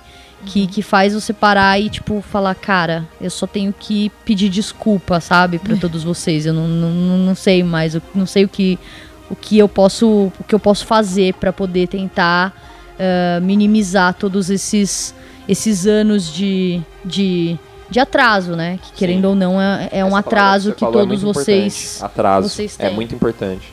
Muita gente vai na pauta de tipo que a gente cobra algo que aconteceu tantos anos atrás, que nem foi com a gente, foi com os nossos antepassados. e tal, mas o- isso gerou um atraso que a gente lida com ele até hoje. Com Aquele, certeza. se não fossem vocês, estaríamos no mesmo nível. Exato. É, e, Mas o, a e- gente e o, o- acho que uma, uma- um grande ponto do, do filme também importante, que, que eu acho que fortalece demais o T'Challa, é justamente dele, tipo, quebrar toda essa barreira de, de, tipo, tá, todos os meus antepassados seguiram dessa forma, mas isso não sou eu, entendeu? Aquela conversa quando ele descobre do pai dele que ele tá tendo com a Nakia, na montanha, eh, é muito libertadora e é a virada de chave dele, que ela fala pra ele que ele não precisa, tipo, quem vai determinar o tipo de rei que ele vai ser é ele. E não o que o pai dele fez ou deixou de fazer, a decepção que ele teve até então, com todos os, ante- os outros antepassados e etc. E tudo aquilo que ele até então acreditava ser o bem pra Wakanda. E ali ele, tipo, se torna ah, a pessoa que, infelizmente, agora. Ah, a gente vai, vai ter. E que me dói falar isso, porque a gente já viu até, inclusive, no trailer de Vingadores eh, Guerra Infinita, a destruição em partes ah, de Wakanda. Porque uma- um pedaço dessa guerra agora vai ser em Wakanda. Então, é, dói porque a gente conseguiu ter uma ligação tão grande com essa população e com essa história daquele país.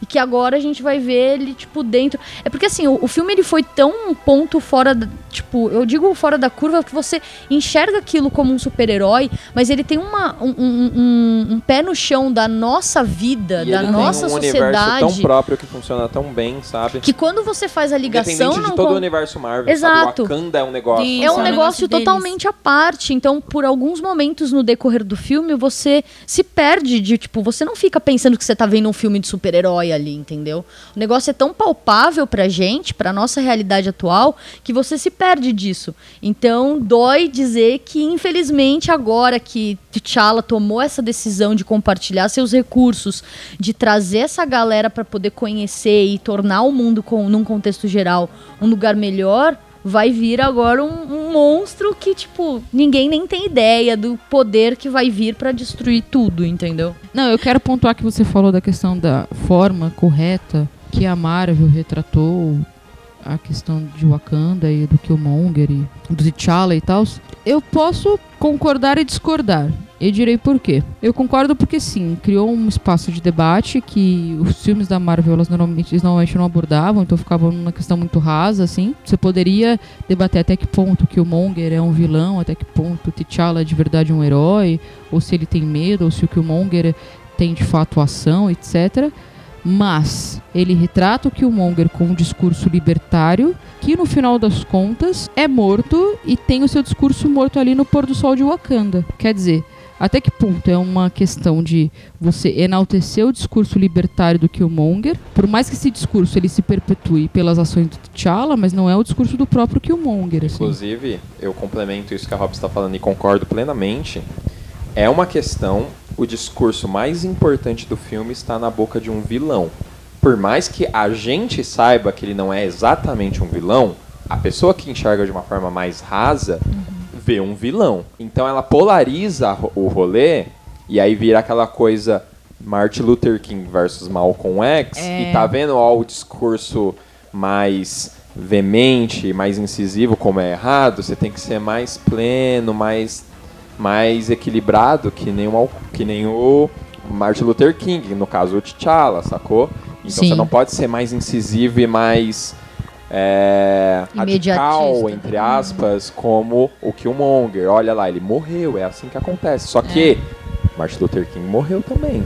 Igual o Malcolm X, com um tiro. É, e eu acho que assim, ao contrário do que a história não mostra, mas Malcolm X e Luther King, eles chegavam no, no final das suas, das suas jornadas num discurso em comum, assim. Isso. Exato. O Martin Luther King não adianta entendia- fazer com que as É. coisas fossem uma Não. rival da outra. Tipo, né? o Isso é Martin Luther. King entendia que existia uma necessidade de ter pessoas mais radicais como Malcolm X, assim como o próprio Malcolm X entendia que existia uma necessidade de ter pessoas que tentavam criar essa ponte que o Martin Luther King criava. Então, assim, é um, é um discurso maneiro que cria um- uma discussão maneira sobre ainda mais sobre o momento que a gente está vivendo de questão de violência policial nos Estados Unidos, questão do Trump ser o presidente, no próprio Brasil, que aqui tem uma questão de encarceramento em massa da população negra e das mulheres negras, etc. Mas assim, até que ponto é esse discurso? Ele é colocado de uma maneira interessante para um debate ou se é, ele é colocado de uma maneira rasa, que por uma interpretação rasa potencializa as polarizações que já existem, É, assim. Exato. E tem o ponto também que, primeiro que, né, isso que eu falei do Martin Luther King versus- Malcolm X, para deixar mais evidente aqui no cast, é justamente essa visão mais rasa da coisa, né? Vai tentar polarizar e colocar em lados, quando na verdade nem historicamente isso faz sentido, quanto menos no filme, né? Nenhum dos dois lugares faz sentido você querer colocar que é um contra o outro, até porque o T'Challa absorve um pouco desse discurso. E um problema é que ele absorve um pouco desse discurso, na minha visão, mais da- do par romântico dele Da do que do Nakia. Killmonger. É. É. Nakia, né? Na Kia. Nakia. Ele, ele acaba fazendo muito mais o que a Nakia faria do que o Killmonger faria. Sim. Óbvio que o Killmonger tinha umas problemáticas de como agir por conta de todo o background dele. Mas, no fim do filme, parecer que o que tocou o coração do T'Challa foi muito mais o discurso da Nakia do que do Killmonger. Por que, que eu falo isso? Porque em nenhum momento ali no final, já o, o T'Challa já mais esclarecido tentou trazer o Killmonger. Eu senti falta disso no filme. É verdade. Em nenhum É. momento ali, só no, no último e derradeiro momento que ele fala podemos É, mas te também curar, é de mas uma ele forma muito preso, saca? Ah. Não, eu, eu tô dizendo naquela batalha anterior, antes dele ser ferido mortalmente. Por que ele não tentou dialogar? Por que ele não tentou falar assim, cara, eu te entendi. Vamos conversar. Eu acho que você tem realmente pontos, sabe? Eu posso Uhum. agregar os seus pontos aos meus e a gente pode chegar em alguma coisa. Sim. Ele- a- ainda que ele não conseguisse e acabasse por matar o, o Killmonger, ele nem tentou. Nem tentou. Isso me incomodou um pouco. É, eu acho que a grande questão desse filme é, é que mostrar ah, que acabar com, esse, com essa parada maniqueísta que, que a própria Marvel é, construiu de vilões ruins, heróis bons e é isso aí. É bom e mal, bom versus mal, mal versus bem e o caralho é quatro, assim. Ah, mas é aquilo, tá. Ela fez isso no Pantera Negra, mas isso não vai durar muita muito tempo. Então, não sei, né? Você a não pode- ser que. Você tá supondo, assim. Eu não sei. Não, eu tô supondo porque o que, que tá vindo logo em seguida? Tá vindo um vilão que ele não vai virar pro bem. Não. Ele não Mas vai eu ser não tô um meio dizendo que é um termo, vilão que vai entendeu? virar pro bem. Eu não tô dizendo Não, mas ele não. Tudo bem, que ele não seja assim. Ele não vai ser um meio termo. Então, mas eu não tô dizendo que é meio termo. O que eu tô dizendo é que existem nuances, como em qualquer ser humano, qualquer grupo humano do mundo, em que nada é majo- majoritariamente bom e nada é majoritariamente mal. Não é preto no branco. Concordo. Exato. Então, eu acho que assim, talvez esse, a relação.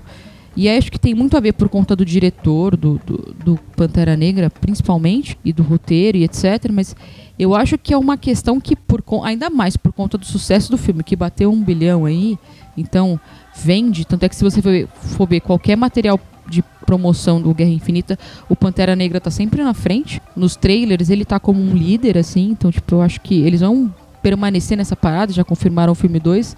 Eu acho que é uma, uma questão que foi construída no Pantera Negra e que pode agregar para tentar resolver esse problema que todo mundo fala dos filmes da Marvel, que o vilão é muito raso. Porque é sempre o herói que é 100% bom e o vilão que é 100% mal e não existe nenhuma motivação E o interessante vilão que é muito mal construído, É, inclusive, se for também, pegar né? O vilão e o arquétipo do vilão é vou dominar o mundo é uma bosta, Então, né? exatamente, é porque todos os filmes da Marvel até então, eles têm essa ideia do o vilão fora da nossa realidade, ele não é um vilão humano, que ele quer simplesmente vir e dominar Está. o mundo. Que nem o, o lobo, sei lá o que, do, do- da Liga da Lobo da Justiça. Steppe. que eu sempre volto Não, mas daí é da lá. DC, não é, cara? A Bia sempre busca pra ler. sempre Ela, ela, ela qualquer Tá, eu- que ela puder tá, deu- pra entender, quero falar mal de Liga da Justiça.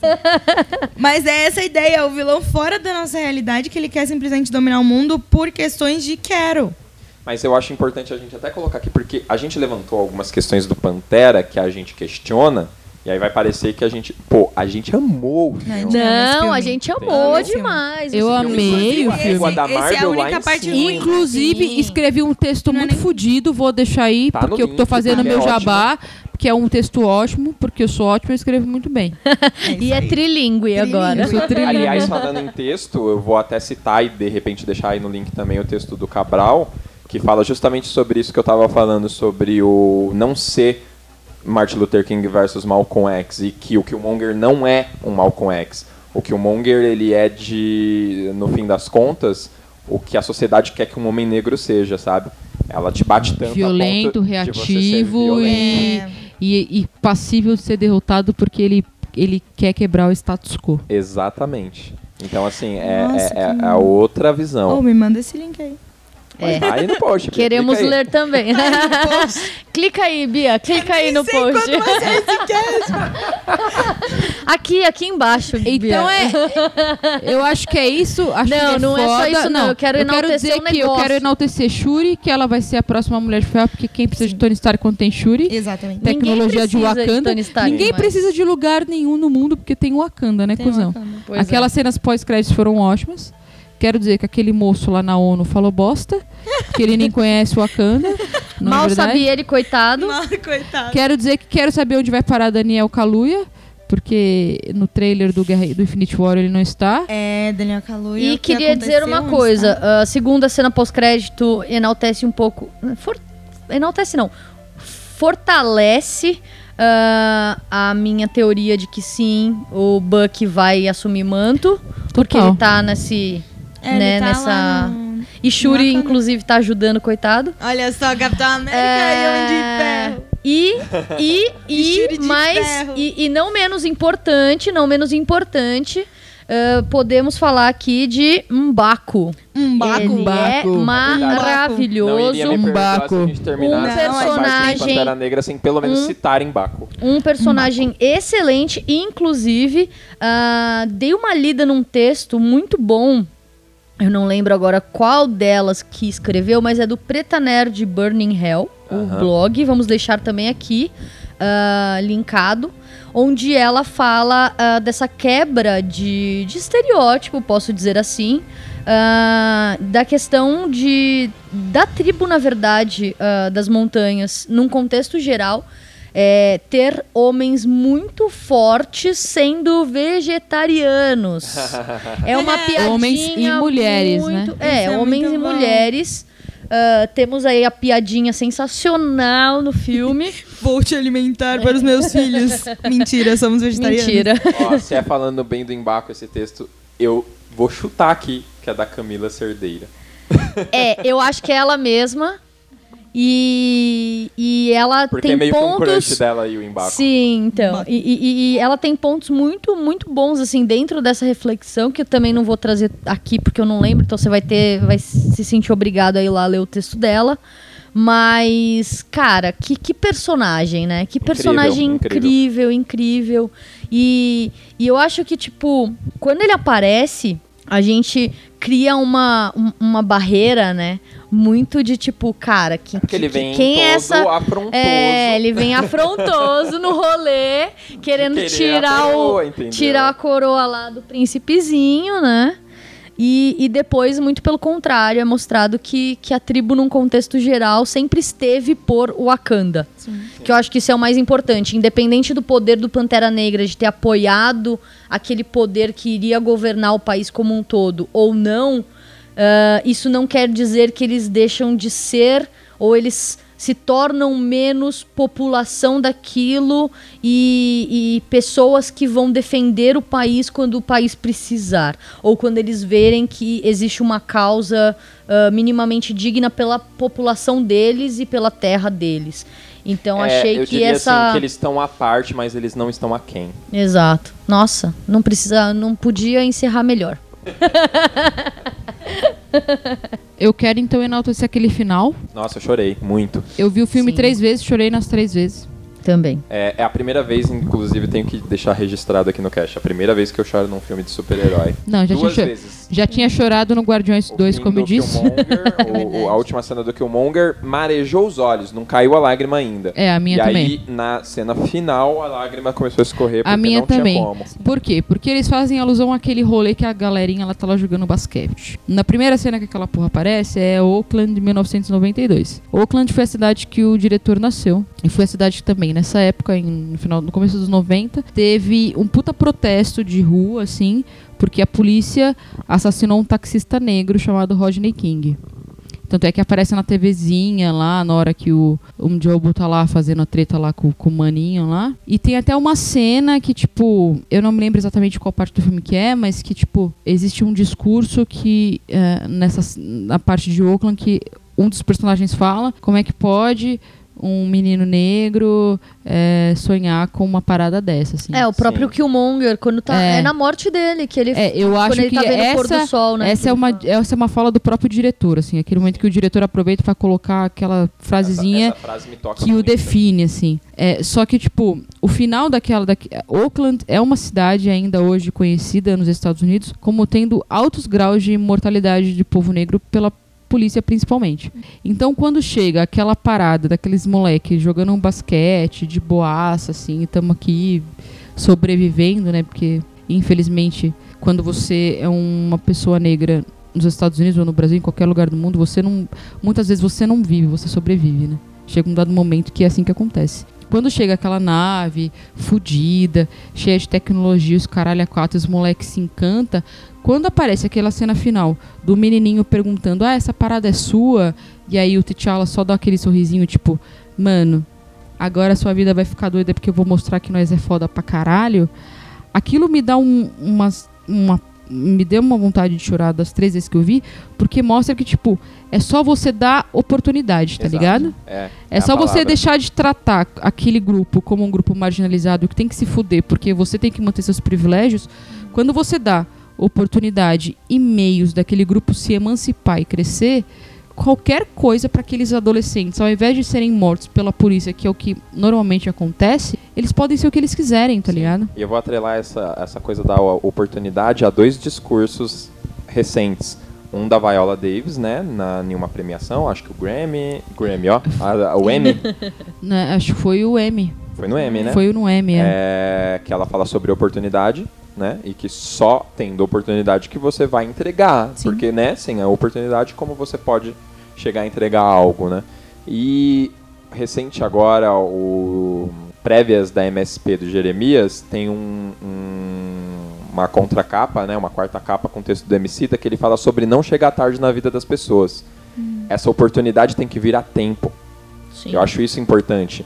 Aquela- aqueles moleques são crianças, entendeu? Eles vão ter a oportunidade, ainda cedo, ainda a tempo, poder enxergar coisas e possibilidades para as vidas deles.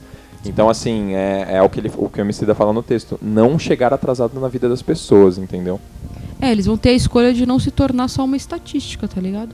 Porque, tipo, a gente tava. Foi no. Agora eu vou fazer um, um merchan pros brother, que a gente foi no desafio do Pantera Negra da Black Pipe, que foi foda. Os moleques levaram mais de 200, mo- 200 crianças pra ver Pantera Negra no cinema. Animal, animal. Puta Pagaram iniciativa. tudo, foi lindo pra caralho, assim. Aí teve um momento que a gente foi trocar ideia com um dos caras que estavam lá organizando. E é foda, porque assim, aquele momento foi lindo, mas na realidade, de fato, porque tá- a gente tá tão estruturado numa sociedade que mata uns em benefício de outros, que ele falou, isso daqui é muito maneiro, é muito legal, a gente dá uma oportunidade pros moleque, mas, mano, se a gente olhar esse rolê aqui, grande parte desses moleque, infelizmente, vão se tornar estatística. Sim. Por quê? Porque eles não têm qualquer tipo de oportunidade de pensar que eles podem fazer qualquer outra coisa. É, mas é que o rolê ele é, ele é bacana justamente pra inserir uma semente na cabeça deles do Sim. imaginário, sabe? Do, do- do- das Sim. possibilidades. Porque às vezes você não tem direito nem de sonhar. Exato. Às vezes você não, não- não- nem sabe que você pode ser. Você às vezes vive num lugar e assim, eu vim de um lugar que eu não sabia de até onde eu podia ir. Na onde eu morei quando eu era pequeno, o ápice era uma faculdade. Se rolar, se eu chegar ali, vai ser tipo o máximo, entendeu?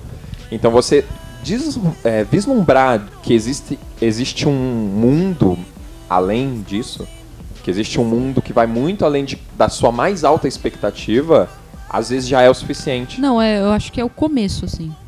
Tá ligado? É, tipo, é o começo pra você mostrar que as a sociedade te dão não são as únicas opções. Que existem uma série de outras opções. Eu acho que é importante pra todo mundo que, tipo, tenha uma noção que existe essas opções além daqui, daquelas limitadoras, acho que é só mostrar. Se você, tipo, conseguir é, brilhar, brilhar o olho de uma galera, uma Exato. É porcentagem. esse brilhinho ali, no olho que faz a é diferença. o brilho no olho ali que faz. Você não vai brilhar o olho de todo mundo? Não vai, mas Não você vai. vai. brilhar de alguém. Se brilhou- aquele se um alguém. já faz fez brilhar o olho de uma pessoa, já É. valeu a pena. É aquele alguém vai brilhar o olho de uma outra. É tipo. É pequeno, é passinho. É passinho, mano, mas é alguma coisa. É, e lembrar que a- além de oportunidade, a gente tem que oferecer recurso, né? Então, Total, Porque total. essa semente não pode ser simplesmente ser plantada. Ela, É, po- ela você tem que planta ser a semente regada e não também. rega, ela não vai crescer, na Exato. verdade. Total, acho que, é, acho que aquele final mostra muito, assim, tipo, de tantas não oportunidades que aconteceram antes, a- aqueles moleques, a partir daquele momento, tem uma, um mundo que se abre que, tipo, eles nem tinham noção que existia, tá ligado? E, tipo, e quando eles tiverem contato com aquela parada, eles falam, caralho, aquele mano é um mano negro e ele sabe tudo isso, ele consegue tudo isso, eu sou um mano negro, olha que caralho, eu vou conseguir essa porra também. Exato. Ou aquela mina fala, caralho, eu sou uma mulher, e eu sou negra e ela sabe tudo aquilo, ela é inteligente pra caralho.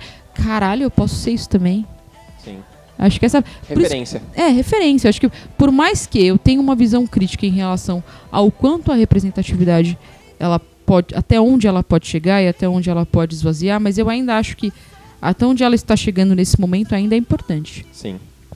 É um processo, né? Um processo é um que vai processo, continuar é. e a gente tá no. Mas eu acho que é um proce- engatinhando, Mas tem muita coisa pela frente. É um processo que é bom que ele começou, assim. Sim. E eu É um espero negócio- que ele continue. É inclusive um negócio que eu tava falando recente que é a cabeça das pessoas que estão mudando. A- a- já reparou que a gente fica nessa, nesse limbo de se o mundo tá indo pra frente ou pra trás? Uhum. Porque a gente vê um monte de gente com uns discursos da hora, falando sobre representatividade. Mas, ao mesmo que tá indo pra tempo- frente. Isso. Ao mesmo tempo é Trump, e Dória e, e enfim. E Bolsonaro. Bolsonaro, E aí a gente fala, pô, tá indo pra trás.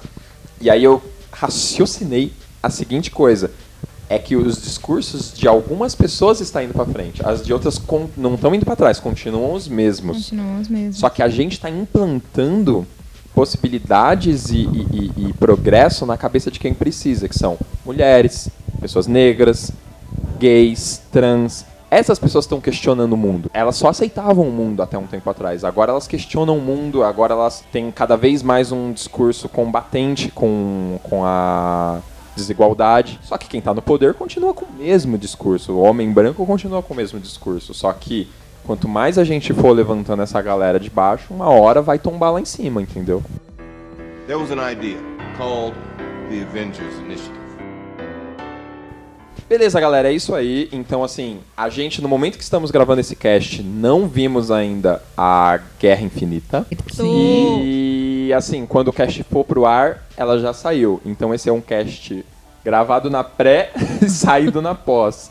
Então, assim, ele é um cast pra você, de repente, aquecer. Talvez Guerra Infinita esteja ainda em cartaz quando você ouvir esse cast. Você vai aquecer, lem- relembrando de todos os filmes da, da última fase da Marvel. E, quem sabe, se valer a pena, se o filme for realmente digno disso, a gente grava um Renegados Cast sobre Guerra Infinita. O que vocês acham? Show. Show. Mara, Mara show. É isso aí, pessoal. Então, esse foi mais um Renegados Cast. Eu espero que vocês tenham gostado. E se tiver alguma coisa a acrescentar, alguma coisa a discutir, alguma coisa a discordar, mande seu e-mail para contato@renegadoscast.com e acompanhe a gente aí nessa nova fase. É, no nosso caso é a segunda fase. esperamos que dure mais do que a primeira e esperamos que dure mais do que o hiato. Por favor. Então, por favor, compartilhem com a gente a, a opinião de vocês pra gente ter novamente aquele feedback da hora, aquela conversa marota nos casts de e-mails e recadolas, que na real a gente gosta tanto quanto, se não mais, do que de gravar os casts. Então, valeu!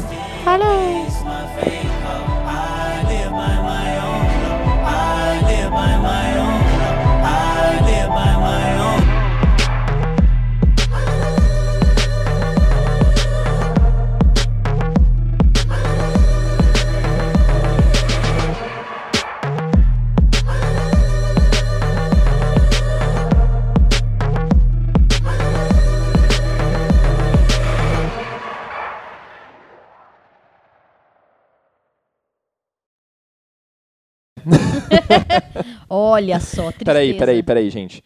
Ô, Miho! Ô, Miho! Socorre nós! Deu ruim aqui! Este podcast foi editado por Avante Produções com patrocínio da Corporação Cápsula. Mande seu feedback para contato@renegadoscast.com.